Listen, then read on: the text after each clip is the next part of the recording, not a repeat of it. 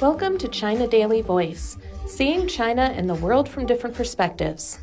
Manchester United said on Tuesday it was commencing a process to explore strategic alternatives, including a new investment or potential sale, 17 years after the American Glazer family bought the English Premier League club.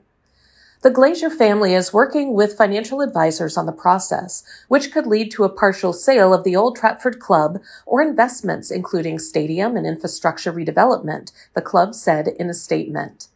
Manchester United fans have been clamoring for a change of ownership, and the Glazers have been the target of intense criticism as the team has gone five years without winning a trophy. The last silverware the Red Devils won was the Europa League and League Cup back in 2017.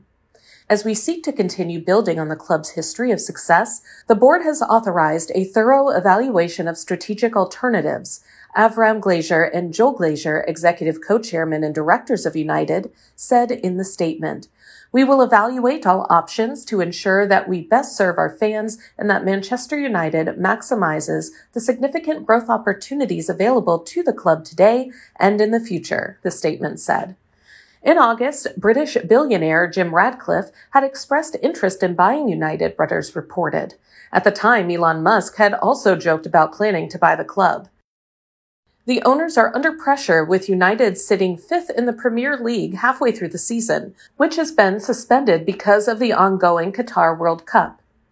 Manchester United shares jumped as much as 20% after Sky News first reported on the sale process, giving the club a market capitalization of $2.6 billion. The company was worth $2.5 billion at the close of US trading on Tuesday. As its peak as a public company, it had a market capitalization of 4.3 billion in 2018.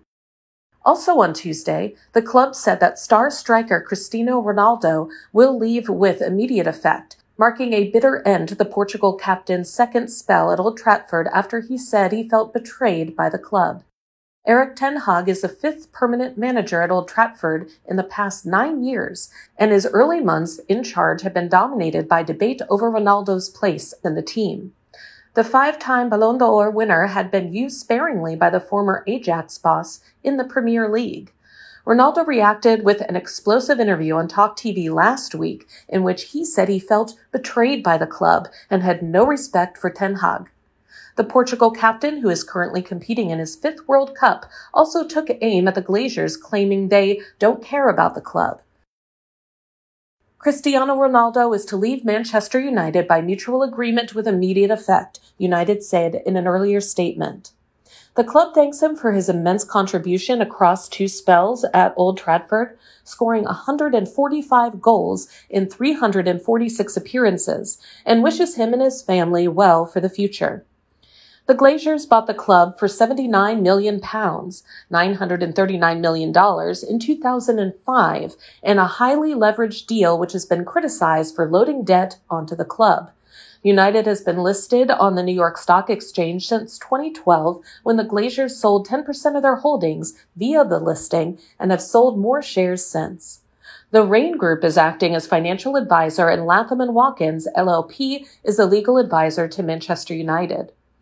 Rothschild & Co. is acting as financial advisor to the Glazer family shareholders. Among the fan protests against the Glazers was one in May 2021 that forced the postponement of a home match against Liverpool, one of the club's biggest rivals. It was the first Premier League match to be postponed because of a protest.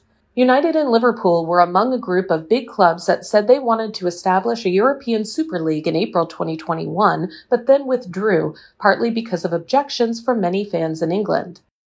Liverpool is also exploring a sale, according to club chairman Tom Werner. In May 2022, Chelsea Football Club was sold to a consortium led by an investment group fronted by Todd Boehly and Clearlake Capital for $3.2 billion. United finished sixth last season in its worst Premier League campaign in terms of points earned, failing to qualify for the lucrative Champions League competition.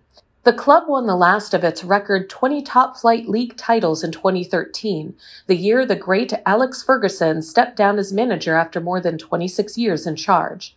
The club has hired Dutch manager Ten Hag in a bid to turn around its fortunes. Despite his run ins with Ronaldo, Ten Hag has delivered improved performances to earn the approval of United supporters. That's all for today. This is Stephanie, and for more news and analysis, buy the paper. Until next time.